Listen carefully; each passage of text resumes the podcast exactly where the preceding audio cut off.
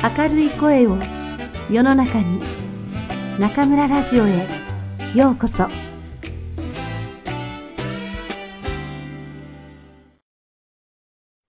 先生、以前講座で行った大学の卒業生からメッセージが来ました。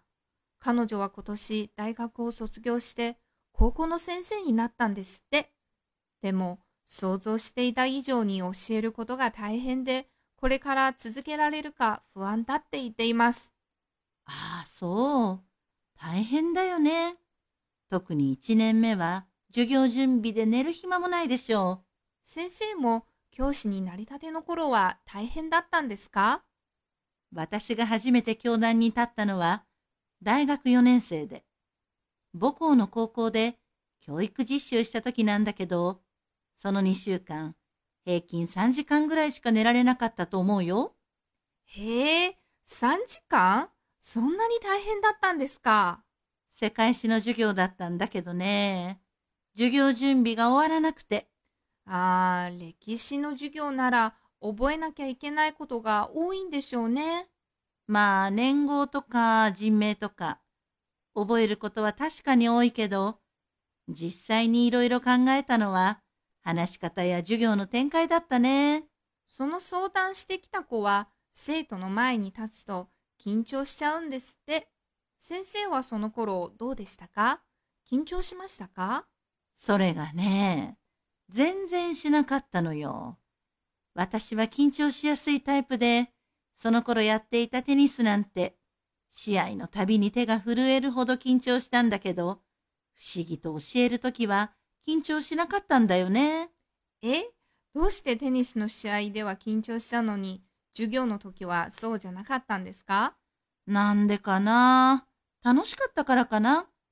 授業の時は体中をアドレナリンが駆け巡る感じなんだよね。逆にテニスの時は楽しいなんて思える余裕はなかったね。キーワードは楽しさですね。その楽しさはどこから来るんですか？思い通りに授業が展開していくのが面白くてね。自分がここは分かってほしいと思ったポイントで、生徒たちが分かったという表情をするのを見ると、よっしゃーって気分だった。ああ、その気持ち私もわかります。でも思い通りに授業を展開していくって難しいですよね。確かに簡単じゃないね。若い頃は経験がないからひたすら予想していくしかないよね。ほら、歴史って苦手に感じる子が多いでしょ？ええ、私もそのうちの一人です。年号を覚えろと言われただけで嫌になっちゃいます。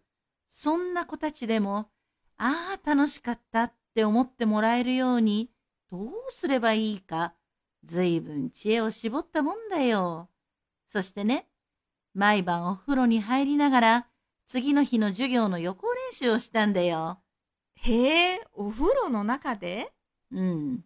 一コマ分50分間、最初から最後まで、大声で練習したから、家族は並行してたけどね。お風呂は声が響いて、結構気分がいいんだよ。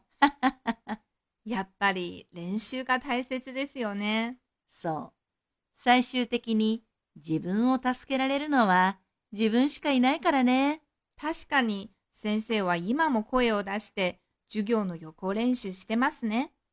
いい授業をするには準備が本当に必要だよ。それは20年間日本語教師をやっても同じこと。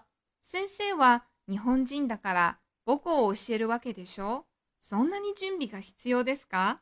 実はね、日本語教師になる前は、まさかこんなに日本語を教えるのが難しいとは思わなかったの。それまで、小学生から高校生まで国語を教えた経験があったから、なんとかなると思ってたんだけど、実際は全然違った。どの点が一番難しく感じたんですか？はじめのうちは、生徒がなぜそんなミスをしたのかわからなくて困ったんだよね。あー、ネイティブの先生ならではの悩みですね。それはどうやって克服したんですか？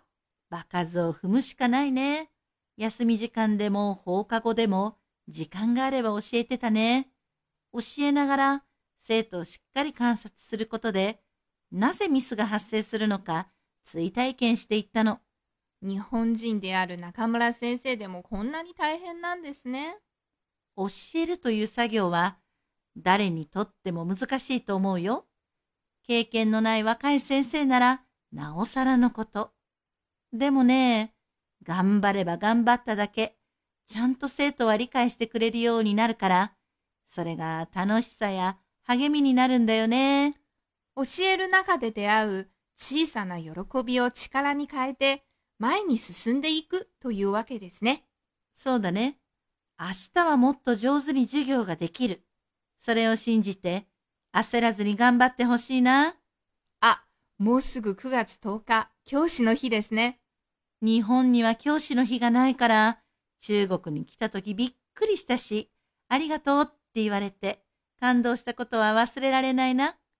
これからも、研鑽を怠らず、学習者の皆さんの期待に応えられる教師でありたいと思います。